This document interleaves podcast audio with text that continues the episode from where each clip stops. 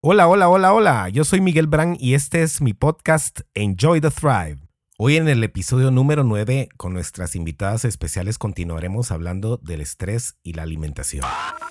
It's time. Bienestar.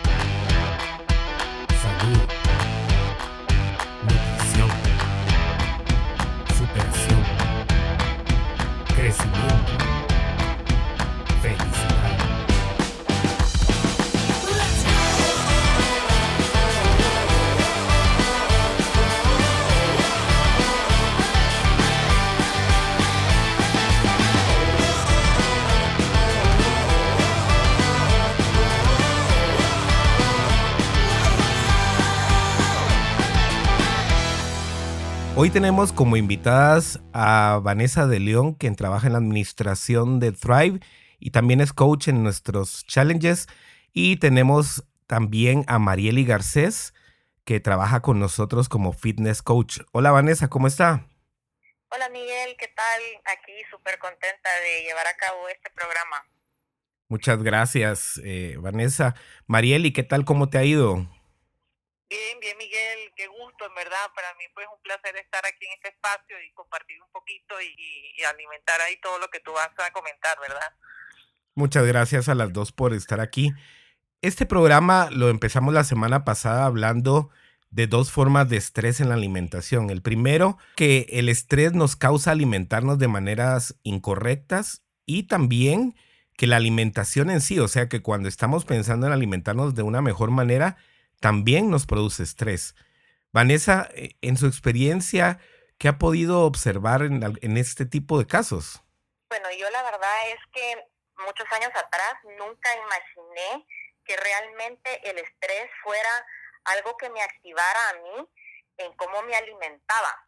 En este proceso que yo llevo de, de estar con, con Drive y con Miguel, me he dado cuenta y he detectado que el estrés sí es un detonante a la hora de alimentarnos. Tanto en mi caso como en otras personas, he escuchado que, ay, es que como por ansiedad o es que tuve un ataque de ansiedad y entonces nos bajamos la famosa bolsa de chocolate. Gracias a Dios yo lo he podido detectar, ¿verdad? Por todo lo que ha sido Drive ahora en mi vida y me he dado cuenta que es el responsable a veces de las malas decisiones que podemos tomar a la hora de alimentarnos. Entonces, yo ahora he logrado que cuando detecto este momento, pauso, pienso y veo si es lo mejor en ese momento lo que yo le puedo hacer a mi cuerpo. Y no solo a mí, sino que también lo he tratado de trasladar en casa con mi esposo y a mis hijos y a mis familiares cercanos. Gracias, Vanessa. Y Marieli, ¿qué has observado tú en tus clientes o en tu experiencia? Sí, eh, bueno, yo creo que esto es algo que realmente nos sucede a todos. Creo que ninguno escapamos de, vivir tal vez en, estrés, en ansiedad eh, por el día a día, situaciones que nos suceden, ¿verdad? Y sí, no sé por qué, ¿verdad? Pero es muy normal que esto se refleje en ganas de comer, ¿verdad? Y muchas veces eligiendo mal, ¿verdad? creo que en mi experiencia ha sido un poquito, ¿verdad? En, lo que yo he podido ver para mí ha sido hacerme consciente de qué es lo que está pasando en este momento, eh, que me está haciendo eh, comer aquello que no me hace bien. Y eh, creo que creo que es el punto, ¿verdad? Donde todos debemos de estar como muy pendientes, no solo en la alimentación, sino un montón de cosas, ¿verdad? Que nos afectan. Y si los, los clientes les pasa lo mismo, ¿verdad? Siempre están con esa angustia o, bueno, voy a morir de hambre cuando están en un proceso de, de tomar hábitos saludables y creo que todo es eh, de repetición, ¿verdad? Y todo es crear hábitos buenos y entender para qué lo estoy haciendo, o sea, esto qué me va a beneficiar a mí y creo que desde ese punto es mucho más fácil tomar decisiones, ¿verdad? Y elegir. Ok, gracias. Vanessa, ¿por qué cree que la gente se estresa cuando va a iniciar algún plan de alimentación o un régimen o una rutina de una mejor alimentación? ¿Por qué viene estrés en ese momento? Bueno, yo pienso que realmente, bueno, cada persona, empecemos, es individual, ¿verdad? Y cada persona pues tiene su forma de alimentarse. Me imagino que muchas tenemos esos malos hábitos que hemos creado y desarrollado durante años que ni siquiera nos hemos dado cuenta que ahí están y que los hemos implementado. Y en el momento en que nos dicen, vamos a empezar un nuevo plan de alimentación, lo primero que decimos es dieta. Y la palabra dieta la tenemos marcada con el tema de restringirnos en qué es lo que vamos a comer. Entonces pensamos que nos vamos a privar de un montón de cosas deliciosas y no nos estamos dando cuenta que hay otro montón de cosas deliciosas que sí son las correctas para nutrir nuestro cuerpo. Entonces nos empieza a causar ese estrés solo de pensar de que, puchica, ya no podemos comer esto y que al día siguiente estamos contando la comida o la estamos pesando. Entonces, todo eso es algo que no queremos hacer realmente, sino que queremos que las cosas sean un poco más sencillas a la hora de alimentarnos. Y no nos damos cuenta del más allá que esto sí puede ser algo bien sencillo y podemos poco a poco ir incrementando estos nuevos hábitos alimenticios y cuando menos sintamos, pues puede ser una forma de vivir en un estado sano. Entonces eh, nos referimos más que todo en esta parte a que la gente lo ve como algo escaso, como que vamos a entrar a un periodo de escasez y también como que están coartando nuestra libertad, ¿verdad? Correcto, correcto. Entonces creemos que no nos vamos a, o sea, que no nos van a permitir dejar ser. Y entonces, en ese momento, ¿qué vamos a hacer entonces si no voy a poder hacer lo que yo quiera? Exacto, y no nos damos cuenta que al final eso no es libertad en sí, porque estamos esclavizados a estos hábitos. Marieli. Definitivamente, eh, comparto ahí lo que, ah, lo que decía Vanessa. Yo creo que es como cuando la gente hablan de dieta, dicen y lo relacionan con sufrimiento, ¿verdad?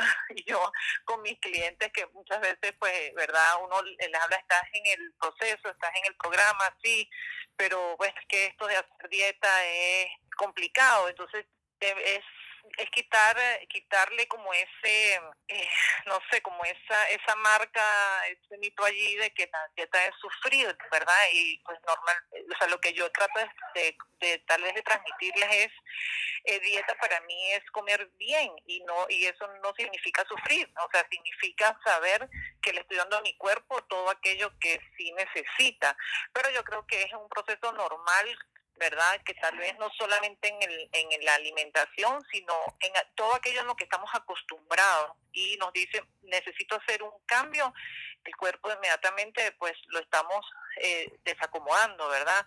Lo estamos como que moviendo de su zona de confort y eh, creo que lo importante es tener la información para entender que si esto me está llevando a un resultado mejor, entonces voy por buen camino, ¿verdad?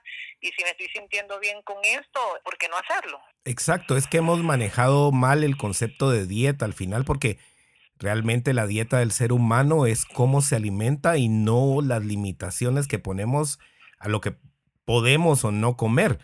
Y ahí es donde está donde está el error, pues eh, está el hecho de que sentimos miedo porque como tú dices, el cuerpo se desacomoda, pero también la mente y se resiste a hacer los cambios. Vanessa, ¿cómo podemos empezar a darnos cuenta y a tratar de bajar este estrés? Bueno, yo creo que, digamos, si es en mi caso personal, definitivamente tenemos que, como mencionó también Marieli, en un momento, ¿verdad?, de que estamos en esa zona de confort. Entonces, también tenemos que entender que tenemos que aprender de cierta forma a estar cómodos fuera de la comodidad. En este caso, yo creo que mm, tendría que tener todo el deseo de querer saber que voy a estar bien, que no me va a pasar nada, ¿sí? durante este periodo yo quiero hacer este cambio porque yo quiero y porque yo lo necesito. Y tratar de que el estrés puede ser algo momentáneo, que así como me dio en el momento en que yo tomé la decisión de que lo voy a hacer, pero ya en el recorrido y viendo que sí lo puedo lograr y que poco a poco puedo ir haciendo los cambios y que voy viendo que va siendo algo sostenible, poco a poco ir liberando también ese estrés, ¿verdad?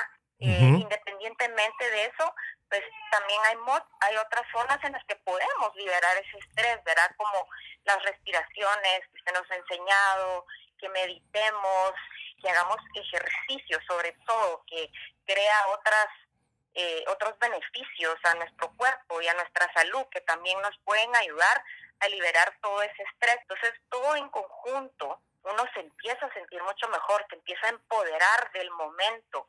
Entonces, ya no sientes estrés. Marieli. A mí con esto eh, creo que hay algo clave y es darme cuenta en el momento que tengo tal vez esa ansiedad o ese estrés y que me impulsa a comer, saber eh, cuál es la razón por la que la estoy haciendo. Inclusive, a veces a mí me ha pasado que siento ganas de comer y, o sea, me hago consciente de que no es el tiempo de comer, porque tal vez ya almorcé y han pasado solo dos horas y ya tengo como ansiedad. Entonces digo, bueno, ¿qué pasó? Si ya yo hace dos horas comí y no tengo por qué estar tal vez comiendo ahorita, entonces tal vez un poquito revisar inclusive cómo estoy haciendo mis comidas, que estoy integrando en mis horas de comidas que no me permiten tal vez inclusive hasta aguantar un tiempo justo, tres horas, tres horas y media para volver a comer. O como decía Vanessa también, bueno, tomo un momento de calma, un momento inclusive de respiración, ¿verdad? Yo he aplicado o estoy aplicando ahorita el mindfulness, que es un poco hacer una pausa y hacer un minuto, tres minutos de respiración y creo que a veces eso lo calma uno mucho, inclusive hasta tomarte un vaso de agua, porque a veces no es hambre, pero lo dispara el cuerpo como que si fuera hambre, ¿verdad? Entonces, bueno, ¿qué puedo hacer en todo eso? Hacer una meditación, salir a caminar, distraerme con una lectura, pero si yo sé, si me hago consciente y yo sé que no tengo la necesidad de comer en ese momento y busco mecanismos que me ayuden a distanciarlo, esto me van a ayudar un montón a bajar esa ansiedad o saber entonces qué estoy comiendo en los tiempos que debo comer y si estoy como que integrando todos mis alimentos que me contribuyan a no tener esos estados de hambre eh, en deshoras para, para mí, ¿verdad? Me parece. Claro, y lo preocupante aquí también es que por experiencia con algunos clientes niños que tenemos, pues vemos que también ellos están comiendo por ansiedad van a buscar eh, la refrigeradora o van picando de lo que esté en la mesa, sea lo que sea, rápidamente y así ansiosos, estresados por comer lo que esté enfrente. ¿Han podido observar en algunos niños, en sus hijos, algún tipo de estas reacciones, Vanessa? Sí, por supuesto, sobre todo lo, lo he notado en mi hijo Santiago, que él después de comer se levanta y empieza a abrir la refrigeradora y empieza a buscar en la despensa. Yo en ese momento lo que hago es observarlo y ver su lenguaje corporal. Y me estoy dando cuenta en ese momento que él no es hambre lo que tiene, sino que él ya es el tema de, de, ansiedad y que qué más me meta la boca. Y yo sé en ese momento que él no tiene hambre.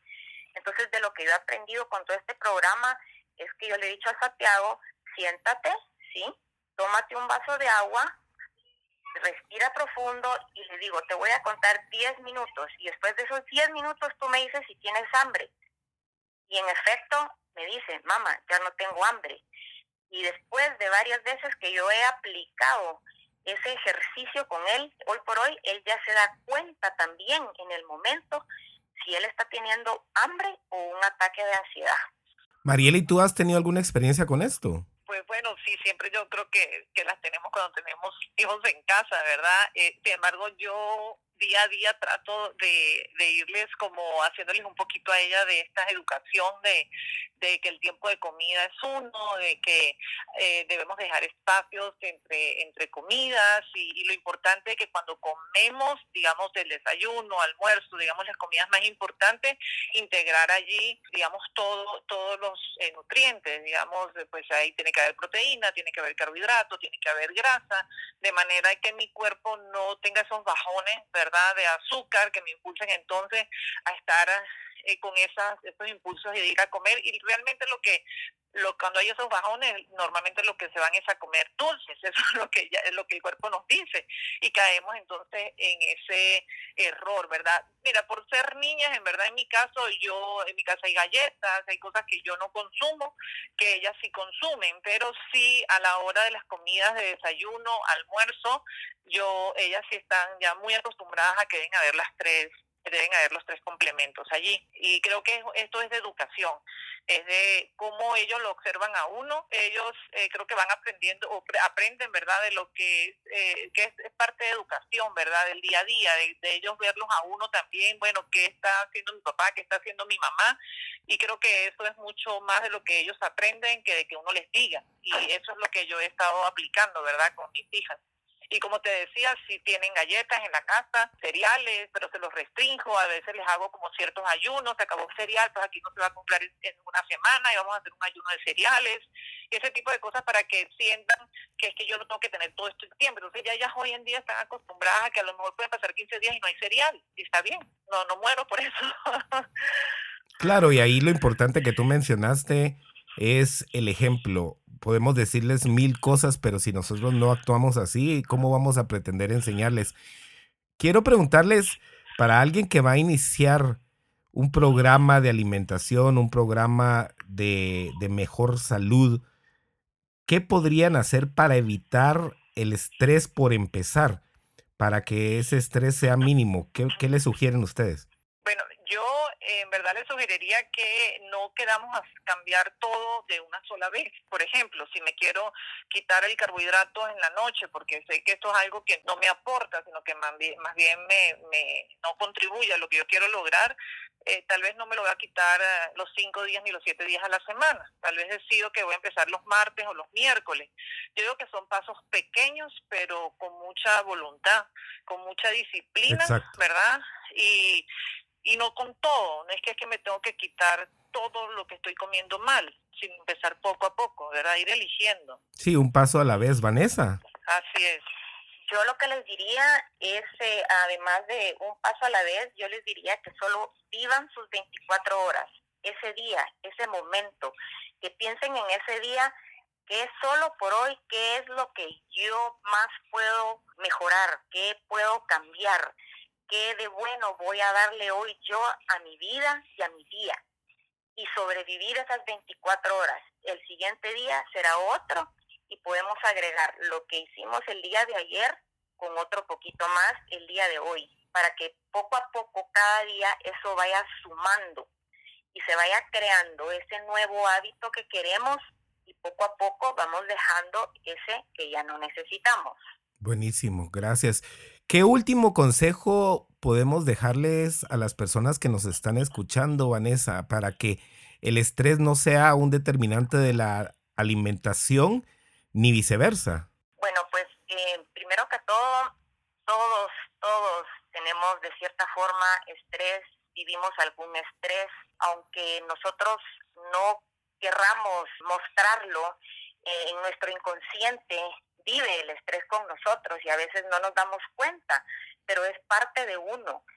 Y aquí la clave es detectarlo, ¿verdad? Y saber qué podemos hacer para poder trabajarlo y que no nos afecte, porque mm, cuando está en ese inconsciente y no nos damos cuenta, es increíble cómo podemos comer y es increíble lo que nos metemos a la boca y creemos que en ese momento cuando estamos comiendo, que estamos tapando el sol con un dedo, porque tal vez sentimos satisfacción en esos 20 minutos que nos fuimos a comer, pues ya sea McDonald's, que esto fue lo que nos, con eso quisimos quitarnos el estrés, pero es algo que solo funcionó tal vez esos 20 minutos, pero ¿cómo nos sentimos después de haber comido esa comida?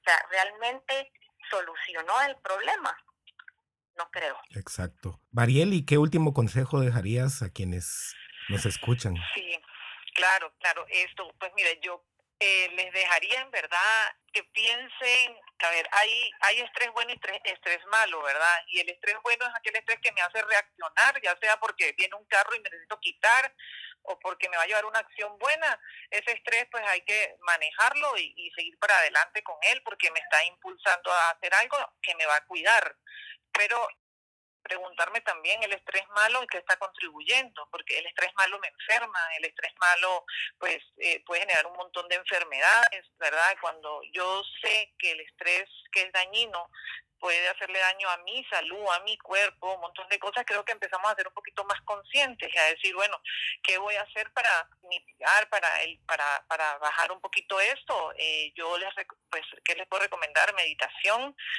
eh, el calmarnos, ¿verdad? El tener un, espacio de, de atención, de atención del momento en que estamos viviendo, de, de, respirar. La respiración nos calma un montón, ¿verdad? Y tal vez, bueno, el ejercicio definitivamente, ¿verdad? Es algo que también nos, nos permite distraer y, y pues generar allí un montón de hormonas que también nos, nos liberan, ¿verdad? Todo ese estrés creo que es, eso les dejaría. Y bueno, un paso a la vez. Claro.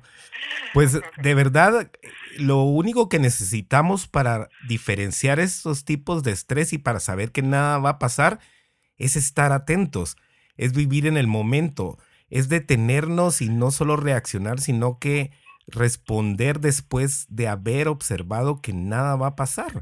Esto es importantísimo porque no, no está pasando nada en la mayoría de casos, como lo mencioné en el programa pasado. Sin embargo, sentimos que la vida se nos cae y si nos ponemos a analizar a largo plazo qué puede suceder, vamos a darnos cuenta de que no va a pasar mayor cosa. O quizás nos damos cuenta hasta después de este momento, porque vimos que nada pasó y nos estresamos y nos pusimos ansiosos por algo que realmente no lo ameritaba. Yo quiero agradecerles a ustedes por haberme acompañado el día de hoy. De verdad que han sido de mucha ayuda y estoy seguro que podrá contribuir con las personas que nos escuchan. Gracias, Vanessa, por estar aquí. Gracias, Miguel, por la invitación. Gracias, Marieli. Gracias, gracias, Miguel. Pues un gusto para mí, en verdad, ver pues estoy un granito. El gusto es mío, muchas gracias. Y a ustedes les digo, por favor, que pueden seguirme enviando sus comentarios y sugerencias a miguel, arroba miguelbrand.com para que abordemos temas que a ustedes les interese y que les puedan apoyar en este camino de un bienestar general. Que Dios les bendiga a ustedes y sus familias. Enjoy the ride, enjoy the thrive.